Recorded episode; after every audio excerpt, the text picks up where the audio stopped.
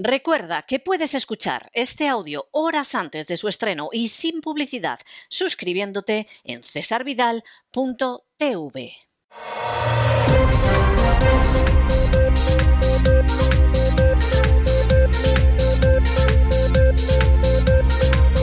Las noticias del día. Y estamos de regreso y estamos de regreso después de ese editorial en el que hemos querido despedirnos de esta octava temporada, magnífica temporada, mejor todavía que las anteriores, y queríamos hacerlo precisamente dándoles las gracias, porque realmente sin el equipo extraordinario de la voz, que tiene en primer lugar a Isaac Jiménez procurando que esto llegue hasta los últimos confines de la tierra, que tiene a un Lorenzo Ramírez que les está dando una información geoeconómica a diario de primerísima calidad, que tiene María Jesús Alfaya esforzándose por hacer ese resumen de noticias, este programa no sería posible. Y por supuesto, tampoco sería posible sin esos colaboradores que nos acompañan desde hace mucho tiempo y que como en el caso del equipo, pues no vayan ustedes a creer que tienen un gran sueldo, ni tienen un gran pago, ni mucho menos. Los estipendios que permiten que la voz siga adelante son extraordinariamente modestos. Si les dijéramos la humildad de lo que reciben aquellos que hacen el programa de la voz, se quedarían ustedes absolutamente escandalizados y preguntándose cómo es posible que la gente haga tan buen trabajo recibiendo tan poco, pero es que realmente los que hacemos este programa creemos en lo que estamos haciendo. Lo hacemos en la convicción de que estamos haciendo lo que tenemos que hacer, que contamos lo que tenemos que contar, que analizamos como hay que analizar y que les relatamos lo que hay que relatar. Y claro, cuando uno tiene esa visión de lo que es lo importante y uno tiene la visión de que hay que hacerlo de cualquier manera, pues claro, como no es una furcia mediática, el programa sale bien, aunque los recursos sean unos recursos tan absolutamente modestos como los que ustedes han visto. Para que se hagan ustedes una idea, el crowdfunding que hemos recogido para todo el año que viene y para todo tipo de gastos de personal, técnicos, etcétera, etcétera, etcétera, no es, no es ni de lejos ni siquiera el pago de una semana de lo que cuesta el director de uno de los programas de radio importantes en España. Lo cual les dice verdaderamente cómo no se puede sacar mayor beneficio a los recursos que tenemos que el que le saca el equipo de la voz. Bueno, si el equipo de la voz aplicara estos criterios, por ejemplo, a la economía española, la economía española se colocaría a la cabeza del mundo, sería la quinta, la sexta potencia económica. Claro, no es el caso realmente y nos tememos que no lo va a ser. Y entramos en nuestro boletín y entramos en nuestro boletín con ese boletín que hacemos siempre el último día de temporada, que es un boletín de buenas noticias. Un boletín en el que les recordamos que sí, que es verdad que la situación es difícil, que ha habido muy malas noticias a lo largo del año, no pocas veces indignantes por lo injusto y lo criminal, pero que también ha habido buenas noticias. Y fíjense, vamos a empezar a recordar algunas de esas buenas noticias y vamos a empezar, como siempre, el boletín en España. Por ejemplo, la enorme cantidad de golpes que ha recibido la Agencia Tributaria Española. Una administración de justicia que ha obligado a devolver dinero a contribuyentes por sanciones desproporcionadas. Un tribunal de justicia de la Unión Europea que ha hecho morder el polvo al vampiro Montoro, aunque haya sido años después, pero una y otra y otra vez. Esos tribunales que se han atrevido a detener a sicarios de la agencia tributaria, a encarcelarlos incluso y que seguramente los van a juzgar. ¿Por qué? Porque son unos delincuentes, porque han practicado el crimen desde la agencia tributaria desde hace años. Esas sentencias incluso de la Audiencia Nacional tumbando inspecciones de los sicarios de la agencia tributaria contra deportistas. Esa, ese golpe del Supremo Hacienda por marginar al contribuyente analógico. Es decir, una y otra vez esta temporada ha quedado de manifiesto que hay gente que mira a la agencia tributaria y a sus esbirros como gigantes, pero solo porque están de rodillas. Y ya hay gente que se está alzando. Y ya hay gente que no solamente en la justicia europea, sino también en la justicia española está recibiendo sentencias favorables. Queda mucho camino por andar. Queda, por ejemplo, acabar con todas las normas ilegales impulsadas por Montoro. Muchas de ellas ya las ha anulado la justicia europea, pero todavía quedan algunas y hay que conseguir que se declare su ilegalidad, se indemnice a aquellos que han sufrido esas acciones de Montoro y, si llega el caso, que Montoro vaya a prisión, que debería ir, porque él mismo ha reconocido ante el Tribunal Supremo que financió el golpe de Estado en Cataluña, y eso es una malversación de bienes y una prevaricación, pero vamos, del tamaño del Taj Mahal con el Empire State y la Catedral de Burgos encima. Hay cosas que hay que hacer. Hay que conseguir que los prevaricadores que hay en esa agencia tributaria, que pierde más del 51% de las causas que llegan a los tribunales, se sienten en el banquillo, vean embargados sus bienes y den con sus huesos asquerosos en la cárcel. Pero eso se va a acabar consiguiendo. Y este año ha sido un año de conquistas, ocultadas por las furcias mediáticas, pues las furcias mediáticas forman parte de ese sistema ladrón, expoliador y, y, extractivo que es el sistema español. Hombre, y no les van a decir ustedes que a la banda de la porra de un sistema que solo sirve a las castas privilegiadas, resulta que los enjuician y que alguno, más de uno, va a acabar en prisión. Pero el camino se ha iniciado y hay que seguir con ese camino. Y hay que seguir con ese camino hasta que se haga justicia en todos y cada uno de los sicarios de la agencia tributaria que han incurrido en fraude de ley, que han incurrido en prevaricación y que han destruido de manera injusta y miserable la vida de sus semejantes. Hay que seguir ese camino hasta que Montoro acabe en prisión, que es el lugar en el que debería llevar desde hace años, y hay que seguir con ese camino hasta que al final incluso el mismo sistema fiscal español sea sustituido por un sistema civilizado y no sea el típico sistema criminal y canallesco del antiguo régimen. Este año, aunque parezca mentira, aunque no se lo hayan contado las furcias mediáticas, en ese terreno se han producido grandes avances. En fin, analizamos estas y otras noticias que podemos decir hoy que son positivas, que fueron positivas, con la ayuda absolutamente irrenunciable de María Jesús Alfaya. María Jesús, muy buenas noches. Muy buenas noches, César. Muy buenas noches a todos los oyentes de La Voz. Y vamos con esas buenas noticias de la temporada, que como se dice en Galicia, como as meigas, como las brujas, a verlas, haylas. Pues vamos a hablarles de los golpes judiciales a la agencia tributaria española, porque tiene muchos y se los merece. La justicia obliga a Hacienda a devolver 133.000 euros a dos contribuyentes por una sanción desproporcionada. Y es que el pasado mes de enero el Tribunal de Justicia de la Unión Europea dictaminaba que la legislación española que obliga a los residentes fiscales en España a declarar sus bienes en el extranjero es contraria al derecho de la Unión por constituir una restricción a la libre circulación de capitales e imponer sanciones desproporcionadas. Hace unos días, y casi siete meses después, el Tribunal Supremo Español ha comenzado a aplicar esta doctrina, y no solo eso, sino que también ha pedido a Hacienda que empiece a devolver las multas aplicadas por este concepto.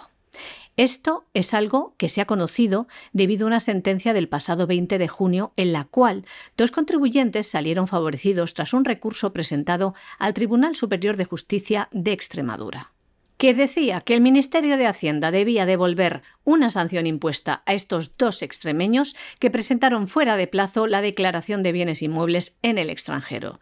Ambos poseían propiedades en la localidad portuguesa del Bas.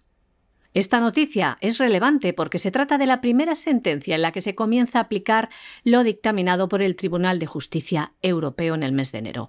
Así se crea jurisprudencia y se inicia una guía para que otros tribunales puedan seguir el criterio y obligar a la agencia tributaria a devolver sanciones que la justicia europea consideró desproporcionadas. Y más golpes, más palos a la agencia tributaria. La Audiencia Nacional tumba cuatro inspecciones de Hacienda, en concreto a jugadores de fútbol de el Club Barcelona. En los cuatro casos, la Sala de lo Contencioso considera que Hacienda usó un método equivocado al calcular los impuestos que debían pagar al ceder sus derechos de imagen a empresas familiares.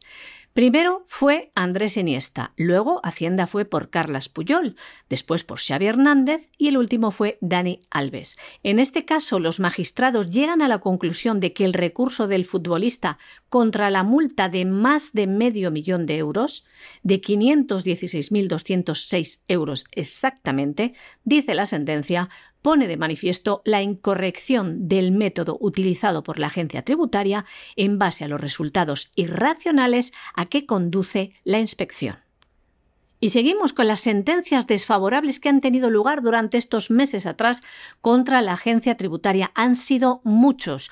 Unos se conocen, otros, los que se libran de manera particular por cada ciudadano, no salen a la palestra. Pero aquí les vamos a recoger solo algunos de esos tantos. El Tribunal Supremo dicta sentencia contra la agencia tributaria por marginar al contribuyente analógico. Y es que la supresión de la declaración de la renta en papel generó numerosas críticas por discriminar y dejar desamparados a unos 350.000 contribuyentes según el cálculo de la edad.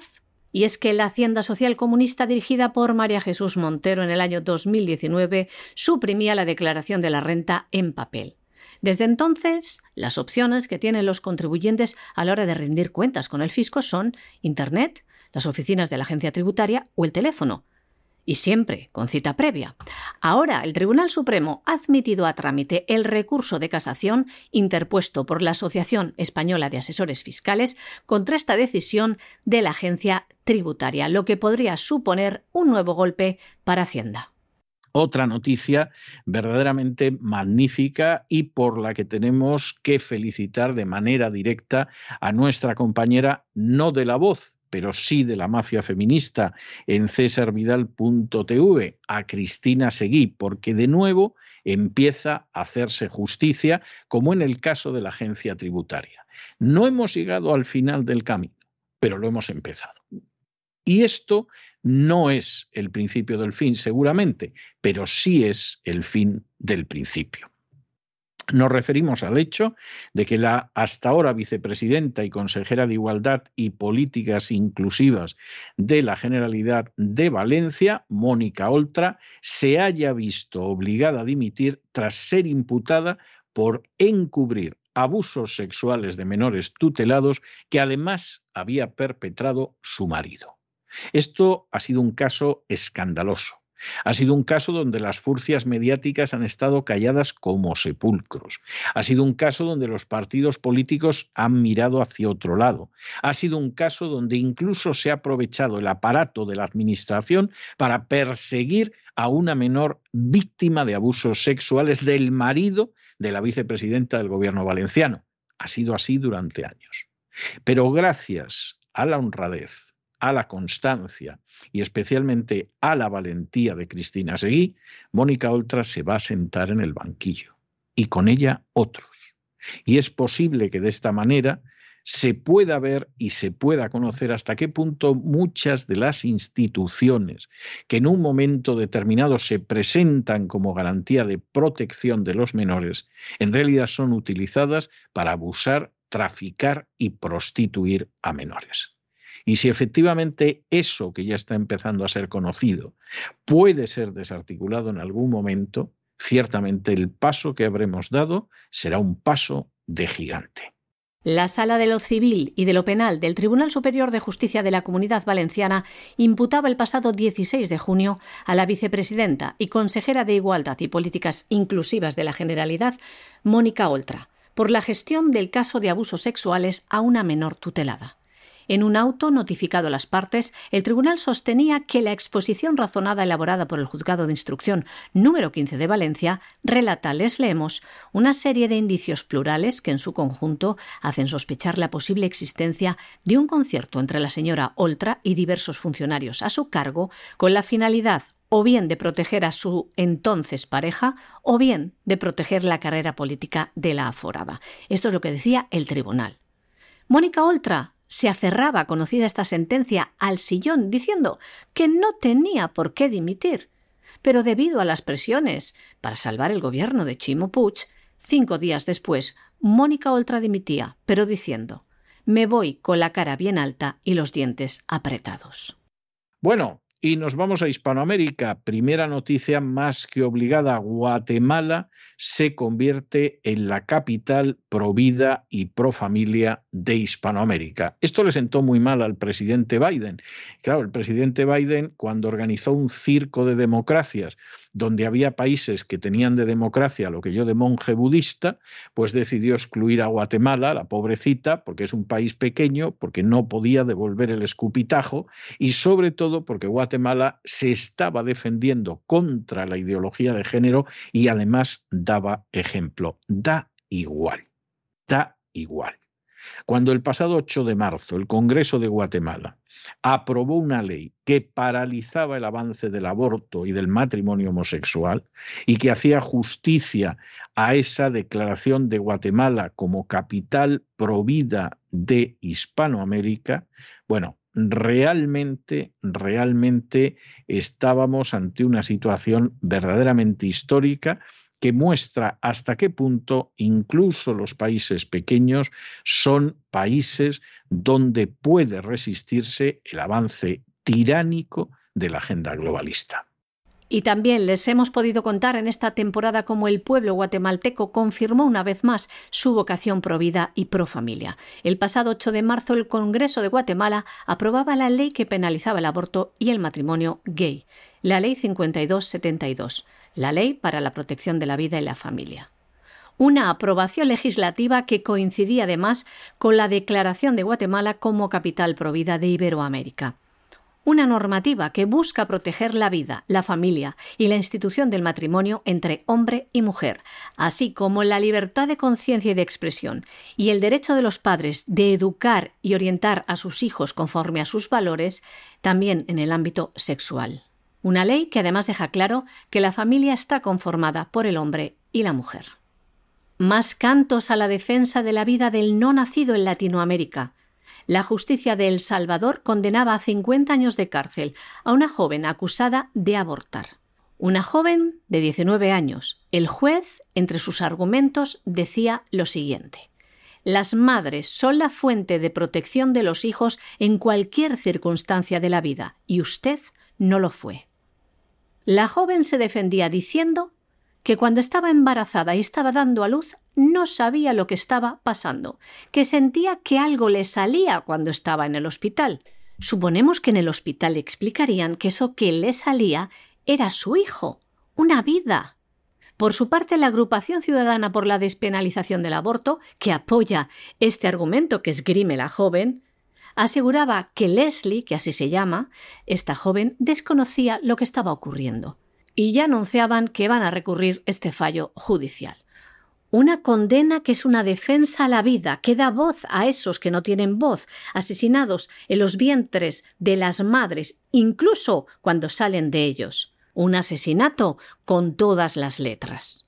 Esta condena supone un hito sin precedentes en este país, en El Salvador ya que es la primera vez que se aplica esta pena máxima desde que hace más de dos décadas se penalizó la interrupción del embarazo en toda circunstancia.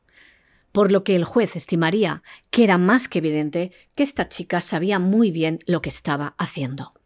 Algo tremendo cuando además este niño ya había visto la luz del día.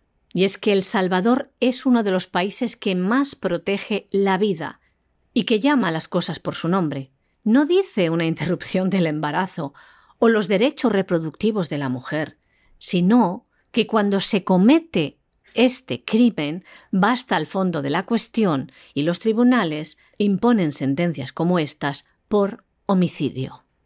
Les hablábamos de países pequeños en la última noticia y tenemos que recordarles otra noticia verdaderamente impresionante que demuestra que al final, cuando uno se pone en pie y cuando uno decide actuar con decencia y con valentía, los resultados pueden ser tremendos. Un juez de Uruguay, Alejandro Recarey, ordenaba al Ministerio de Salud de Uruguay que le entregara los contratos firmados con AstraZeneca y con Pfizer, donde se describían las condiciones para la compra de la vacuna y donde se describía la manera en que quedaba parada la industria farmacéutica, la Big Pharma.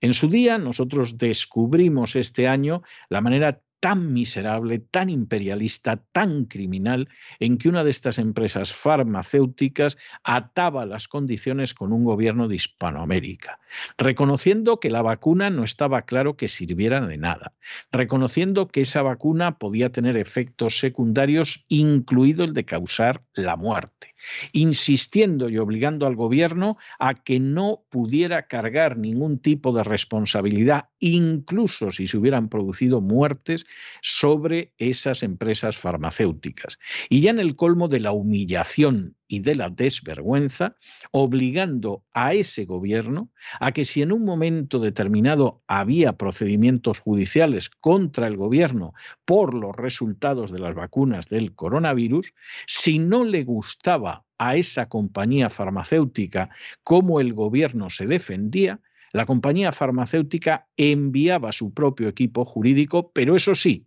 lo pagaba el gobierno nacional. Esto es digno de los peores episodios del imperialismo más vergonzoso y más bochornoso. Y de pronto un juez en Uruguay, otro país pequeño, le dice al gobierno que tiene que suspender la vacunación contra el COVID de los menores de 13 años y que tiene que publicar los contratos que ha firmado con Sinovac, con AstraZeneca y con Pfizer.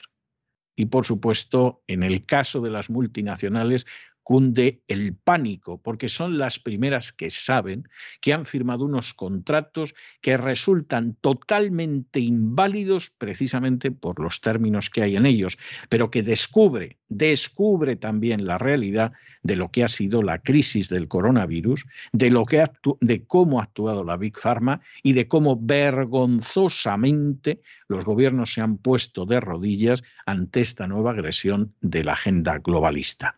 En esta temporada hemos visto que uno se puede enfrentar con esa situación. Y también les hemos contado en esta temporada otra buena noticia. Como el juez Alejandro Recarey de Uruguay suspendía la vacunación anti-COVID para menores de 13 años y pedía al gobierno que le entregara los contratos firmados con las farmacéuticas. De este modo se suspendía de manera inmediata la vacunación de estos menores quiere que el gobierno le dé los contratos de compra de las vacunas Sinovac, AstraZeneca y Pfizer. Además, exigía que a partir de ahora el gobierno elaborara un documento donde se informe completamente y con claridad sobre las sustancias que contiene cada vacuna, cuáles son sus beneficios, cuáles son sus riesgos y cuáles son sus efectos adversos, que añade ya han sido detectados. Este juez valiente respondía así con prontitud a una acción de amparo presentada de manera particular por el abogado Maximiliano D'Antone. Uruguay se convirtió en junio del año 2021 en el país de Latinoamérica que antes inyectó a los menores esta vacuna, este medicamento experimental contra el COVID-19. Primero fueron los niños de 12 a 17 años y en enero de este mismo año se comenzó la inoculación a los niños de entre 5 y 11 años. Acciones como la de este juez uruguayo, el magistrado Alejandro Recarey, hacen que volvamos a recuperar un poco la fe en la justicia.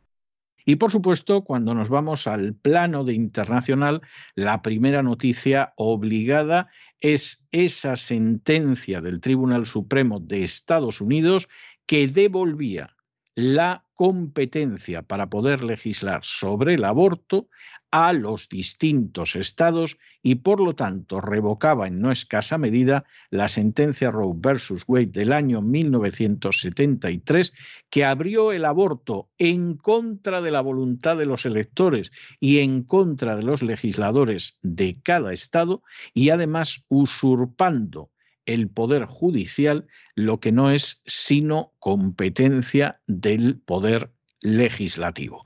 Es una gran sentencia y, como les hemos dicho en multitud de ocasiones, lo es no solo por el tema del aborto, sino porque permite acabar con auténticas villanías judiciales, con auténticos ataques peligrosísimos contra la Constitución americana que se han producido desde esa nefasta sentencia del año 1973.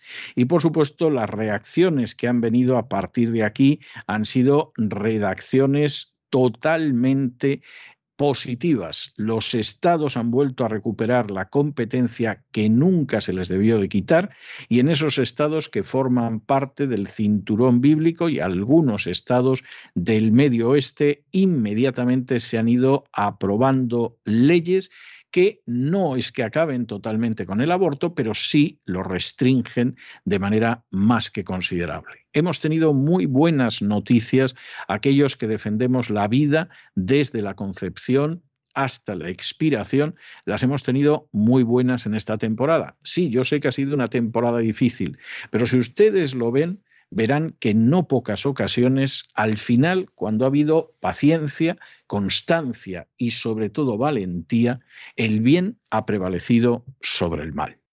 Casi medio siglo después de la sentencia del Tribunal Supremo de los Estados Unidos que consagró el aborto como un derecho constitucional, este mismo tribunal corrige un fallo judicial, revocando la sentencia del año 1973, Roe versus Wade, que termina con la protección de esta lacra del aborto en la Constitución. Una decisión que fue adoptada con el voto a favor de los seis jueces conservadores y el rechazo de los tres magistrados liberales del alto tribunal. Y si bien, desgraciadamente, no ilegaliza el aborto, esta decisión supone que cada estado de los Estados Unidos será libre de regularlo como quiera. Fue, además, el estado de Mississippi quien presentó este recurso ante el Tribunal Supremo, porque estados como el de Mississippi tienen leyes que protegen lo máximo a la vida, prohíben el asesinato de estos niños a partir de las 15 semanas de gestación con la única excepción de las deformaciones graves del feto o en la emergencia médica. Y tiene leyes también como la ley del latido del corazón, que se puede dar entre las 6 y 12 primeras semanas para que luego digan que eso no es una vida. Es una vida desde el momento de la concepción. Y gracias a esta fantástica noticia de la revocación por parte del Tribunal Supremo de la malvada sentencia de Roe versus Wade, cerca de una treintena de estados conservadores tienen preparados ya proyectos de ley que van a restringir el aborto.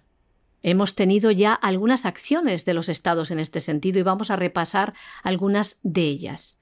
Por ejemplo, el Tribunal Supremo de Texas restauró una ley del año 1925 que prohíbe el aborto.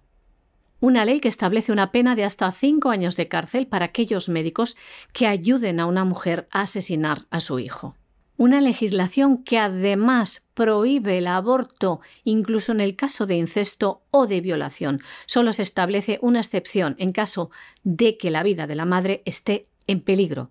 Como ven, una de las leyes más protectoras de la vida de ese ser por nacer. Y en el mes de marzo también, Idaho aprobó una ley que prohibía los abortos después de la quinta semana de embarazo. En el mes de abril, el estado de Oklahoma aprobaba un proyecto de ley que prohíbe el aborto incluso en caso de violación o incesto. Las personas que practiquen o se sometan a un aborto se enfrentan a multas y también a penas de cárcel de hasta 10 años de prisión. El representante estatal republicano Jim Olsen, autor principal de la ley en la Cámara de Representantes, explicaba lo siguiente. Aunque cree que la violación y el incesto son un crimen horrible, y aunque el bebé sea concebido en una situación horrible, todavía tiene derecho a la vida. Una gran verdad que se trata de obviar y ocultar por todos los medios.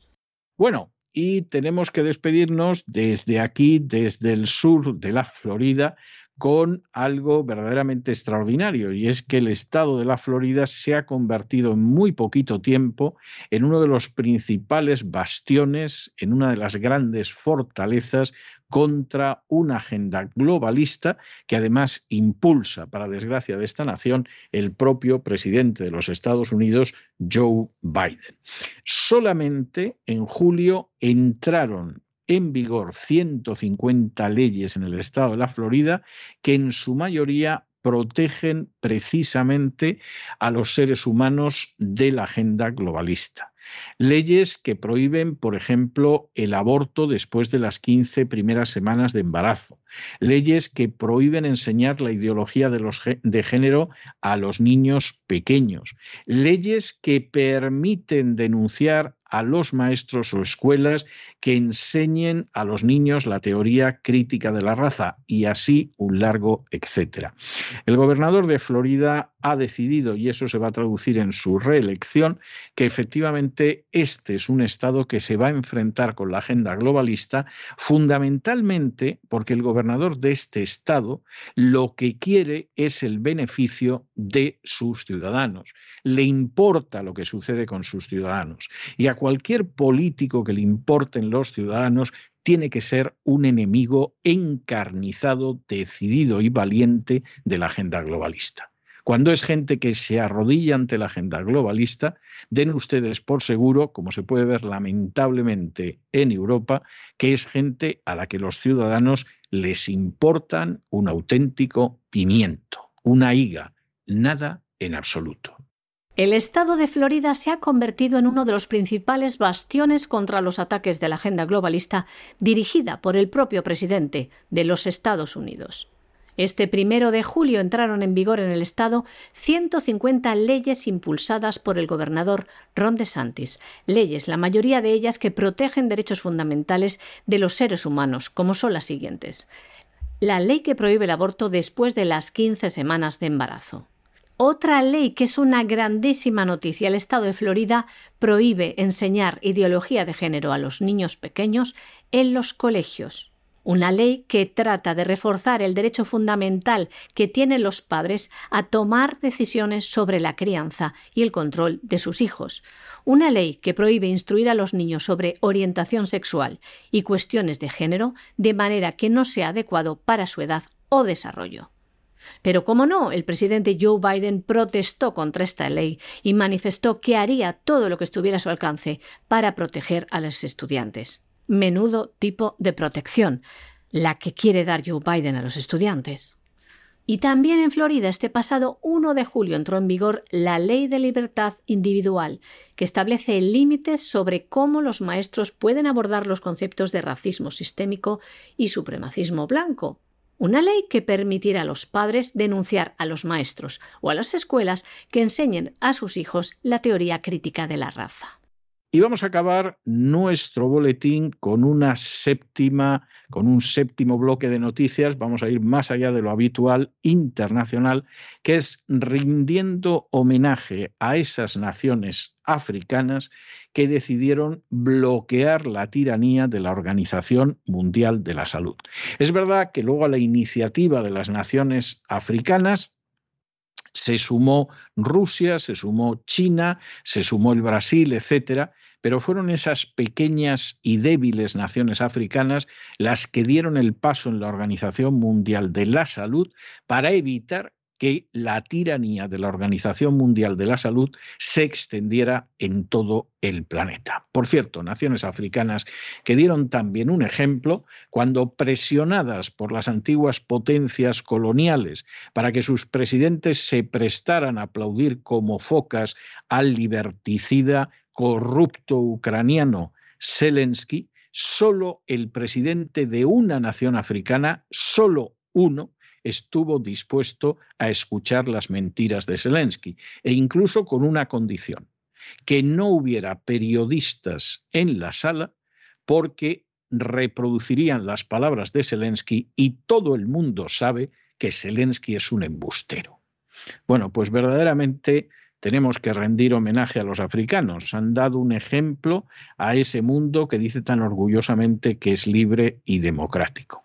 Y les tenemos que decir que por supuesto, este vuelo de pájaro sobre las buenas noticias de la temporada no es completo. Recuerden ustedes cómo Japón ha rechazado hace apenas unas semanas el matrimonio homosexual. Recuerden ustedes cómo Johnny Depp ganó un conocidísimo juicio contra su antigua esposa supuestamente por violencia de género. Recuerden cómo Elon Musk ha despedido al denominado Departamento de Diversidad de Tesla. Recuerden incluso cómo en algunos países donde no se han vuelto locos ni son tan perversos como en otros, han vetado que los trans puedan participar en los deportes femeninos, porque efectivamente se da la circunstancia de que todo el mundo sabe que son hombres, digan lo que quieran. Ha sido el caso de la Federación Internacional de Natación, pero esto de nuevo es un camino que va a seguir avanzando y que va a devolver a la humanidad al sentido común, a la sensatez y a la defensa de la vida y de la familia. Ha sido una temporada verdaderamente complicada, difícil, con muy malas noticias, pero no se les olvide que quizá hacía muchos años que no teníamos tantas buenas noticias juntas. Estamos realmente encantados de poder llenar este boletín informativo con buenas noticias. África rechaza una vez más la imposición de la agenda globalista, bloqueando la tiranía de la OMS. Ya en la época de Obama, Kenia se negó a aceptar la imposición del matrimonio homosexual y renunciar a su independencia y a sus valores. Ahora, una vez más, África se resistía a la imposición de la agenda globalista, esta vez bloqueando la tiranía de la Organización Mundial de la Salud. Porque el pasado mes de mayo recordamos que el presidente Joe Biden presentó 13 enmiendas a las regulaciones internacionales de salud que debían ser decididas por la Asamblea de la OMS. Entre las propuestas estaba entregar cualquier decisión médica futura, incluidas las vacunas o la pandemia, a la Organización Mundial de la Salud, lo que implicaría una tiranía todavía mayor que la que hemos vivido durante la pandemia del coronavirus, ya que dejaría a los estados sometidos a su voluntad. Pero África ha dicho que no. África se resiste. El pasado 25 de mayo, Día de África, el representante de Botswana leyó una declaración firmada por 47 naciones africanas que decían que no apoya las propuestas de Joe Biden porque atentan contra la defensa de su independencia y de su soberanía nacional. No están dispuestas a sufrir las pésimas consecuencias de las acciones de la Big Pharma en su territorio una decisión de las naciones africanas aplaudida por India, Brasil, Rusia, China o Malasia, entre otros. Esta resistencia provocó que finalmente se rechazaran estas enmiendas presentadas por el presidente Joe Biden. Y además, también se resistieron la mayor parte de las naciones africanas a ceder a las pretensiones de Francia y de Alemania para que apoyaran al presidente de Ucrania, Zelensky. Pero afortunadamente no han sido solo estas las buenas noticias de esta temporada y les vamos a dar algunas otras en una pincelada, en unos pequeños titulares. El actor Johnny Depp ganó el juicio por violencia de género contra su exmujer. Japón rechazaba el matrimonio homosexual y Elon Musk despedía de Tesla al Departamento de la Diversidad. Y la Federación Internacional de Natación vetaba de participar en los deportes femeninos a esos hombres que se han transformado en mujeres. Y hasta aquí hemos llegado nosotros con nuestro boletín. María Jesús, muchísimas gracias, muy buenas noches, muchas, muchas, muchas gracias por el trabajo que has desarrollado durante esta temporada y nos volvemos a encontrar en septiembre, Dios mediante. Procura descansar en verano, recuperar fuerzas, cargar baterías y nos volvemos a encontrar. Muchas gracias a ti, César, por darme esta oportunidad de sumarme a esta causa de la verdad y la libertad, que es este programa La Voz. También te deseo un reparador descanso estival y dentro de nada volveremos, gracias a nuestros oyentes y con la ayuda de Dios, a sumarnos a esta batalla desde la resistencia. Muy buenas noches. Y en cuanto a ustedes, ya lo saben, no se nos vayan, no se nos vayan, porque regresamos enseguida con don Lorenzo Ramírez y esa visión abreviada del despegamos del viernes, en el cual anuncia lo que va a ser el gran reseteo de fin de semana en cesarvidal.televisión. Y luego tenemos una entrevista muy especial precisamente para despedir esta temporada. No se vayan, que regresamos enseguida.